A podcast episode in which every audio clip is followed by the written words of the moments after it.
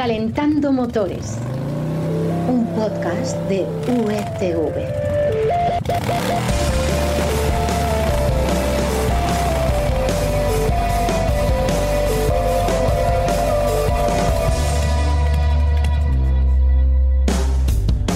Hola, bienvenidos de nuevo a Calentando Motores, el podcast en el que te vamos a explicar de la manera más sencillita posible los temas más interesantes o más polémicos que se han desvelado esta semana en el panorama del motor. Para ello tenemos como siempre a los mejores expertos en esto de las dos y las cuatro ruedas, que han tenido muy fácil encontrar esta información porque ¿de dónde la han sacado? Quique Naranjo, ¿qué tal? Hola Carlos, pues de donde nos suele recomendar Florian todas las semanas, Ah. o sea, de marca coches y de las secciones de motor de El Mundo y Expansión. Eso es, donde encontrarás puntualmente las noticias más interesantes que afectan al mundo de las dos y las cuatro ruedas. Soy Carlos Espinosa y esta semana, bueno, a ver si es la del respiro, porque llevamos unas semanitas bastante complicadas. ¿Y qué nos ha llamado la atención?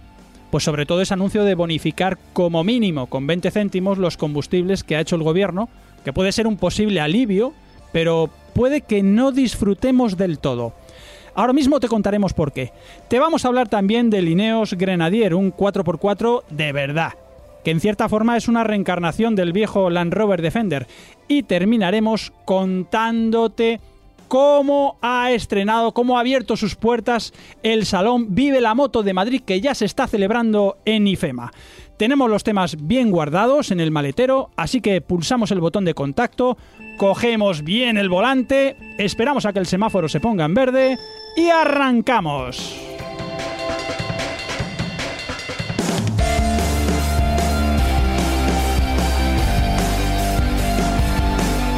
Empezamos con esa noticia que nos ha dado el gobierno hace muy pocos días, la de bonificar en 20 céntimos como mínimo, que ya eso de como mínimo me lo tienen que explicar, eh, el precio de los combustibles. Quique, hola de nuevo. ¿Qué tal? Oye, lo primero, ¿quién se va a beneficiar de esta rebaja? ¿Solo los transportistas? Bueno, pues es- esa es una de las claves, porque al final todos sufrimos la subida salvaje del precio de los combustibles que hemos tenido en las últimas semanas, no solo los transportistas, Claro. ellos ya tenían una ayuda desde hace unos días y ahora la medida estrella del Plan eh, Nacional de Respuesta a la Guerra, ese nombre rimbombante que le dio el Ujú, gobierno, claro. pues eh, la medida estrella va a ser eh, para todos, para los autónomos, para los profesionales, pero también para los particulares, para ti y para mí, vaya. Vale, eh, yo que soy padre de familia y trato de administrar los, los cuartos en mi casa o ayudar a administrar, lo primero que me viene a la cabeza, esos 20 céntimos, ¿de dónde salen?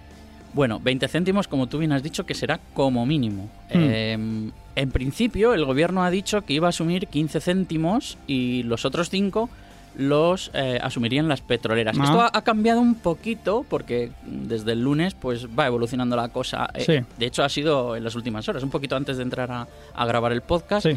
Eh, el gobierno va a subir los 20 para las gasolineras pequeñas, para que no tengan que adelantarlo, pero para las grandes, Repsol, eh, Cepsa, eh, BP, eh, ella, eh, ahí ellos van a asumir los 20 céntimos. Pero bueno, eso a nosotros nos da un poco igual, porque lo que queremos es que nos descuenten el dinero al, al repostar. Y nos lo descuentan ya, ¿desde qué día? A partir del 1 de abril entra en vigor esta medida y estará vigente hasta el 30 de junio. Luego hablaremos de eso. Mm. Eh, hay que tener en cuenta una cosa, que eh, como habíamos mencionado, eh, hay eh, gasolineras grandes como Repsol y Cepsa que Mm. ya tienen anunciados descuentos superiores a esos 5 céntimos. Sí. Eh, los programas de Cepsa y de Repsol son de 10 céntimos y en BP hay hasta 12. Hasta 12, vale. Y hay eso que se cumplir sume, alguna condición, ¿eh? eso se sume, se suma a los 15 del gobierno. Exacto. Mm, A ver, condiciones. Pues eh, depende de qué compañía, pero por ejemplo Repsol te los da si pagas con su aplicación eh, digital Wilet. Mm, vale, ¿vale? Te tienes que dar de alta, o sea, hay Vale. que darse de alta antes de ir a la gasolinera. no es grave. Cepsa no te pone ninguna condición para el pago, pero tienes que estar dado de alta en su programa de fidelidad porque tú vuelves. Una Mm. tarjetita o un- en la aplicación del móvil también se puede hacer. Vale, venga. Y en BP lo mismo, hay que estar dado de alta en la tarjeta eh, de fidelidad de BP para tener los 12, los 12 céntimos. O sea que hay que hacer un poco de deberes antes de, Sí. de conseguirlo. O sea, ellos nos hacen el favor, pero a cambio necesito tus datos, necesito que estés fidelizado Sí. a mí. Mm. Pero a- aquí hay un pequeño matiz. eh, si no haces nada de esto, tendrás los 5 céntimos, porque eso es obligatorio por ley. Si te das de alta en todas estas cosas, pues tendrás 10, que oye, 5 nos estamos quejando de, de que el precio está alto, pues hay que aprovechar todos los descuentos que se puedan. O sea que estamos a partir de ahora todo el mundo bajando cuentas. aplicaciones y metiendo una nueva tarjeta en, en la cartera. Oye, de todas formas, Kike, me has comentado antes que este plan igual no lo disfrutamos del todo. ¿Por qué? Bueno, pues a ver, eh, yo creo que todos lo habéis visto en vuestras gasolineras cercanas en los últimos días o en muchas de ellas. Es algo Mm. parecido a lo que todo el mundo dice que pasa con el Black Friday, que te anuncia unas rebajas muy grandes, pero los días de antes han subido un poquito el Sí, precio. sí, sí, te han pegado un clavazo. Pues eso es lo que ha estado pasando en algunas gasolineras, en cientos de ellas, eh, desde que, claro, el problema es que se anunció demasiado pronto. Hmm. Desde el lunes hasta el viernes ha habido tiempo para que las gasolineras puedan corregir ahí Ya. al alza los precios y que Ya. esos 5 céntimos que van a tener que poner eh, a partir del día 1 de abril, pues queden en nada. Claro, es que la gente, pero también lo han anunciado pronto porque quizá la gente se le estaba echando encima, ¿no? Sí, pero ten en cuenta que también hemos sido los últimos casi en, en Europa en ponerlas en práctica. Precisamente, precisamente por eso. Oye, eh, se oyen muchas voces desde, desde otras bancadas distintas a las del gobierno Mm. diciendo que estas medidas llegan tarde.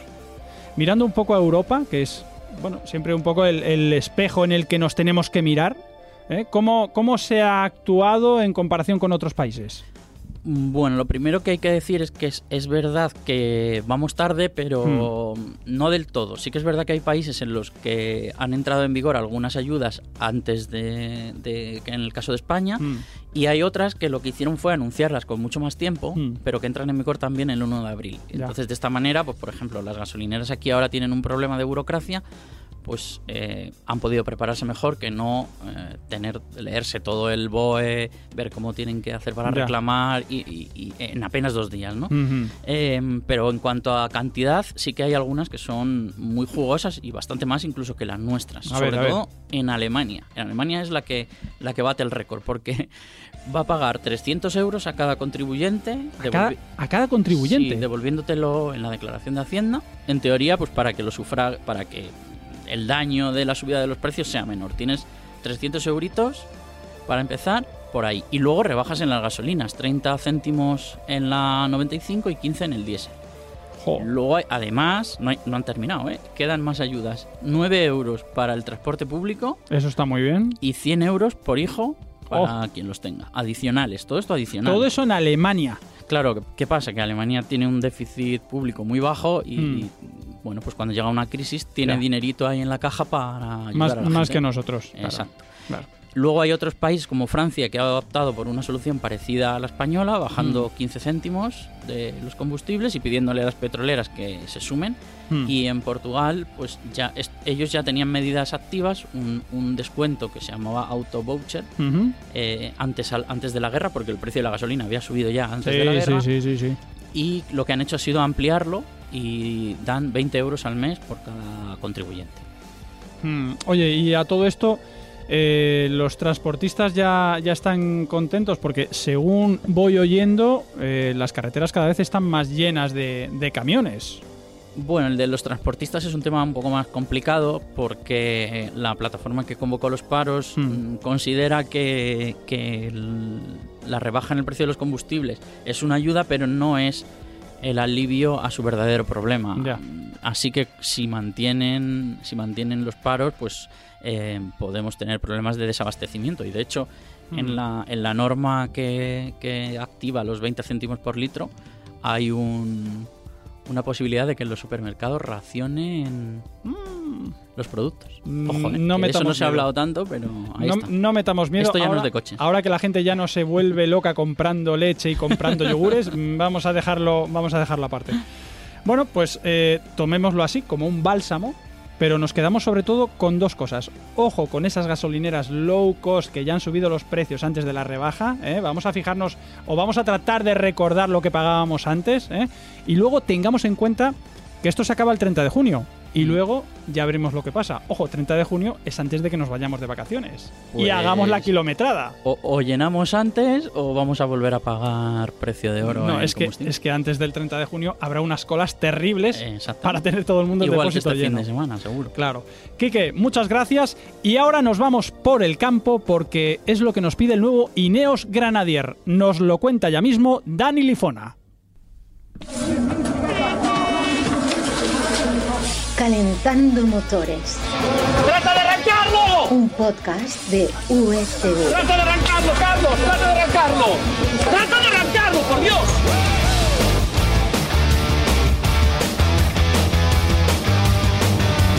Con la moda de los sub, resulta que los 4x4, digamos, tradicionales, aquellos para el campo, con reductoras, con, ya sabes, con toda esta equipación tan especial, ha quedado en segundo plano.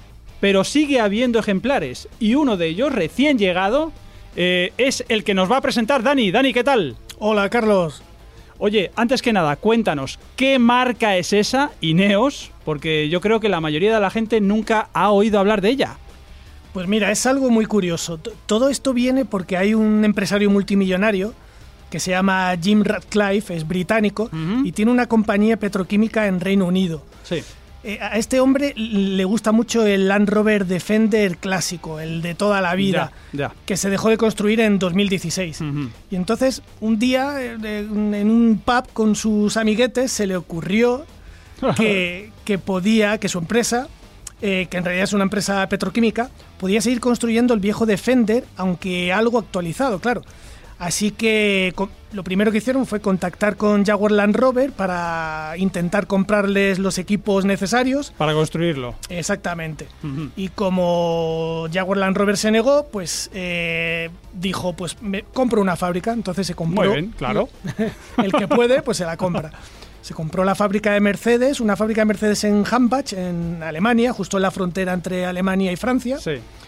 Y, y bueno, ahí es donde va a construir es, este coche que a él le gusta tanto. Y el nombre, esto es muy curioso, porque el nombre de Grenadier hace alusión a ese pub londinense llamado The Grenadier, en el que él se retó con sus amiguetes a construir este coche y que, bueno, ese es el, es el pub favorito de Radcliffe y de, de sus amigos. O sea que eh, este hombre dijo a que construir un coche como el que dijo eh, nos vamos a Valencia a comer una paella. Que lo Ah. podía haber dicho, ¿no? Así fue, Carlos. Oye, ¿y se puede decir que el Grenadier es un viejo Land Rover Defender un poco actualizado? ¿Es justo decir esto? No, no exactamente.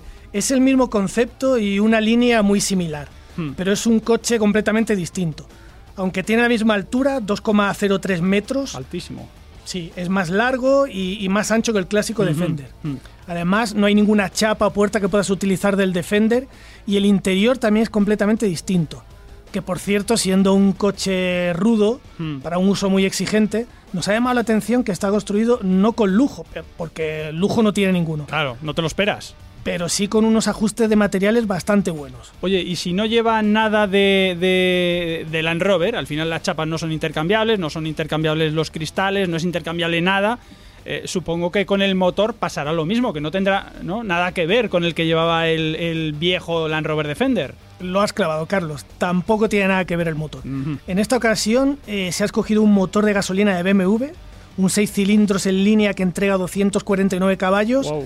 y un par máximo de 550 newton metros. Mm. Pero es un motor que, que ha sido adaptado porque ya sabes que es un todoterreno, que, que un todoterreno pesa mucho. Sí, en este caso dos toneladas y media. Y necesita entregar mucho par a bajas vueltas. Sí. Así que lo han retocado y, y le han dejado el cambio automático de 8 velocidades que monta BMW.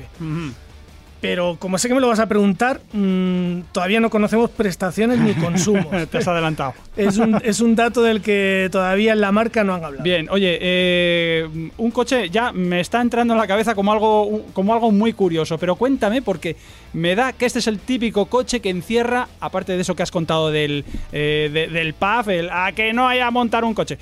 Creo que va a encerrar muchas curiosidades y muchas, muchos, muchas cosas con mucha, mucha salsa, ¿no? Sí, sí, sí. Pues mira, tiene muchas cositas.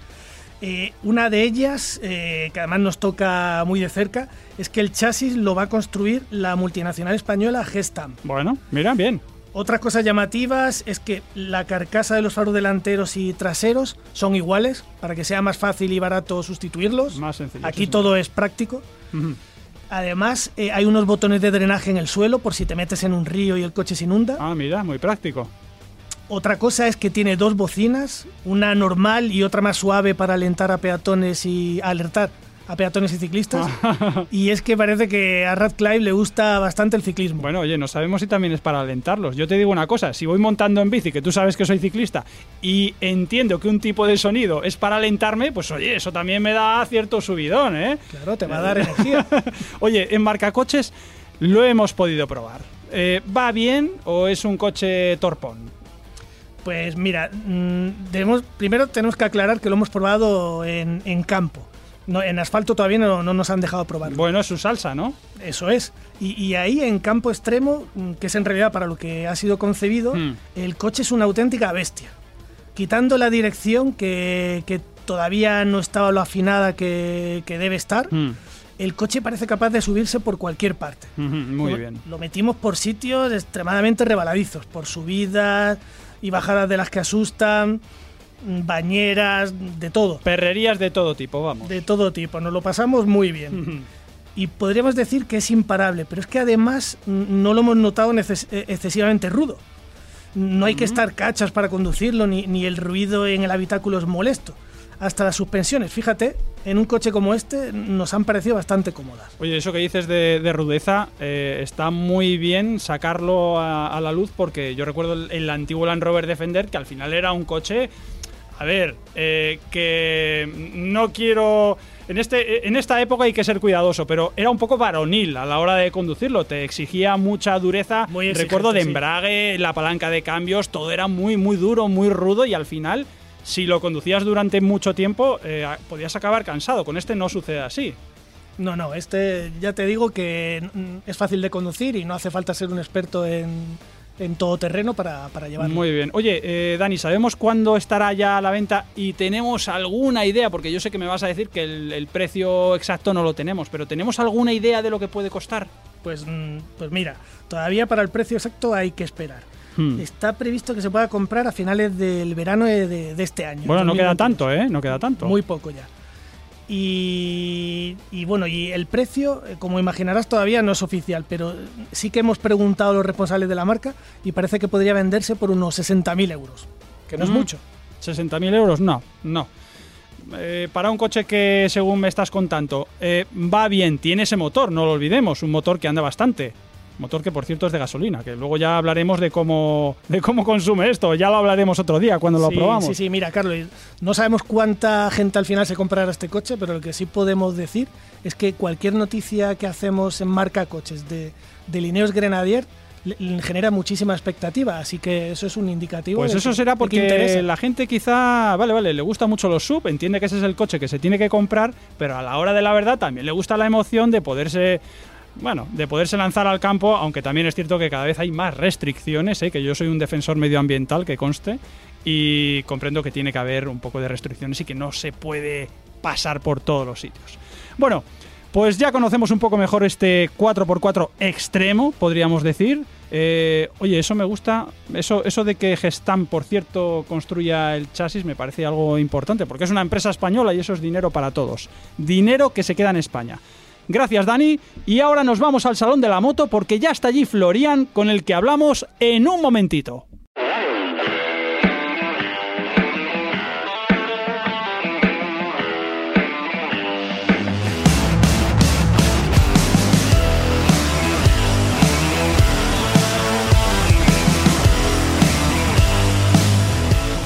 Si eres de aquellos a los que les gustan las dos ruedas con motor, ¿eh? bueno, aunque ya sabemos que también hay bicis eléctricas, pero no, estamos hablando de motos, seguramente puedes disfrutar mucho este fin de semana, a partir de este fin de semana, ojo, y hasta el 3 de abril, porque viene el Salón Vive la Moto a Madrid, concretamente a IFEMA.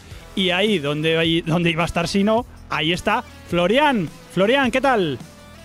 Buenos días, Carlos. Pues aquí estamos en los pabellones 3 y 5 de IFEMA disfrutando del primer día de esta, de esta jornada espectacular con, con todas las marcas. Oye, entiendo que efectivamente te lo, has- te lo estás pasando de, de cine, pero cuéntanos, ¿qué novedades, o bueno, ha habido ya o va a haber, qué grandes novedades va a haber en este salón de, de la moto, Vive la Moto? Bueno, grandes novedades eh, como tal no, no hay, porque no, por- no porque no las haya, eh, realmente las marcas no las tengan, sino porque eh, con el miedo a la pandemia, a la pospandemia, a la prepandemia, a todos los, todos estos escenarios que teníamos eh, en mente eh, y las posibilidades, pues yo creo que las marcas han, han querido nadar y guardar la ropa. Pero sí que es cierto que hay 40, 40 novedades eh, que se ven por primera vez en España y cinco de ellas a nivel europeo. ¿Y, y cuál nos Eh, destacarías? Pues mira, eh, lo que llevamos de, de día, por ejemplo, no se puede uno perder la C04 de BMW, la eléctrica, Sí. Preciosa, eh, super futurista de la que ya hablamos. Ducati está presentando ahora mismo eh, a, a la- a propios y extraños la Desert X, preciosa, la moto con la que vuelve al segmento trail, eh, o si, como te acordarás, con aquella esa pugna que tiene con MV Augusta Sí. y las Calliva de, del rally, pues preciosa. Eh, Triumph, su, su rally 1200, eh, bueno, todas las marcas. Bueno, y Honda, que ha desvelado y hemos visto por primera vez ya in situ la Fireblade 30 aniversario. Ah, de la que me hablaste el otro día, efectivamente. Espectacular, espectacular. Y eso es lo que llevamos en lo que llevamos de jornada y no llevamos ni un tercio. Así que esto promete. Oye, esto eh, así desde fuera me suena a planazo, pero no solo para el motero, sino también un poco para ir con familia, ¿no? ¿Es así? Efectivamente, porque ten en cuenta que son 120 expositores, eh, lo que suma aproximadamente 500 marcas, Qué porque no solo son motos, además puedes venir y comprarlas. Eh, hay que recordar que es Ah. un salón no solo presencial y para que la gente disfrute viendo novedades y algún que otro prototipo, sino que puedes hablar con las marcas porque hay muchos concesionarios que están presentes. Con lo cual, eh, el plan es perfecto. Si te lo estás pensando, desde luego, qué mejor sitio. Y además hay ofertas, ¿eh? Eso te iba a preguntar. eh, ¿Realmente esas ofertas son bastante más jugosas de lo que suele haber o de las que te suelen hacer si tú vas a un concesionario? Eh, ¿Aquello de tener al- a la marca rival al lado hace que puedas sacar un mejor precio? Sin duda. Y además, curiosamente, nunca lo hubiese dicho, el mejor día de ventas es el primero. Yo O sea, siempre hoy. pensé, sí, pensé siempre y siempre hubiese dicho que el último día en el que ya has visto eh, las novedades, si tienes dudas, pero resulta que no, la gente viene con muchas ganas de, de comprarla y Mm. creo, yo creo que también pensando en esta crisis que tenemos de pues de entrega, ¿no? Con los transportes, Sí, con los sí, crisis sí. de los chips, si ve la moto que le gusta, se la lleva. Todo sea, probábamos con una de las marcas que llegue el domingo y alguno se la quiera llevar ya puesta, como cuando vas a la zapatería. Oye, ¿y actividades en paralelo? Quiero decir que no todo será ver motos espectaculares, sino que también eh, estos salones tienen sus, sus atractivos extra, ¿no? Sí, por supuesto. Y como no puede ser de otra manera, eh, Anesdor, la patronal de, del, del segmento, o sea, del sector de las dos ruedas, eh, pues tiene charlas. eh, también se pueden, eh, mm, bueno, preparar esos viajes que, que tanto eh, echamos de menos con la pandemia. Y hay muchas empresas que dedicadas al, a la organización de viajes. Eh, también hay un eh, fuera eh, la posibilidad de probar neumáticos, eh, la diferencia entre neumáticos de lluvia, Sí. con una pista especial, por si vaya a aprender no a caerte, pero con estas motos preparadas, con, la, con las asistencias para poder ponerte en esa situación que nunca Sí. queremos que pase. Estas que llevan una ruedines. ¿no? Que llevan efectivamente, efectivamente, efectivamente. Y eso es lo más destacado, porque ya te digo, es una opción. Además, puedes incluso en alguna marca, eh, eh, con la escuela de conducción que Vive la Moto ha puesto en marcha a través de, te digo, de Sí. puedes probar una moto con la única condición de tener 16 años y saber montar en bici. Mhm. Oye, pero eh, bueno, eso 16 años es para una de baja cilindrada, pero si yo Efectivamente, digo, puedes. si estás probar pensando, Claro. claro, la, la si estás pensando cogerte un scooter o cogerte una moto de pequeña cilindrada o una eléctrica de, de, de nueva generación. Mm. Entonces, bueno, pues te deja la opción de, eh, con todo, ya te digo, con todo el nivel de seguridad, Mm. pues de, que, te, que te da tener un, un equipo de profesionales de una escuela, el poder montarte en ella sin que tenga la necesidad de tener ninguna experiencia. Oye. La primera experiencia puede ser aquí, en Vive la Moto. Y, pero eh, me confirmas que si yo quiero probar una moto, que hay una moto, vamos a decir, muy potente, de la que estoy enamorado, una deportiva, una RR, eh, Sí. y voy ahí al stand, eh, pido una prueba y me la dejan. Si tienes carnet, sí. Mm, Eso, si tienes carnet, por supuesto. Pero bueno, también tienes simuladores. Tienes simuladores, algunas marcas de, de seguros, están como AMV y alguna más, tienen eh, simuladores, incluso uno de MotoGP. Te puedes sentir Mar Márquez por un día si quieres. Oye, pero eso es, eso es muy real porque eh, imagínate que yo digo, me gusta esta moto. No, pero pruébela en el simulador. No, no, perdona, es que quiero que me dé el aire en la cara, ¿no? Eh, en algunas marcas eh, sí cabe esa posibilidad, evidentemente.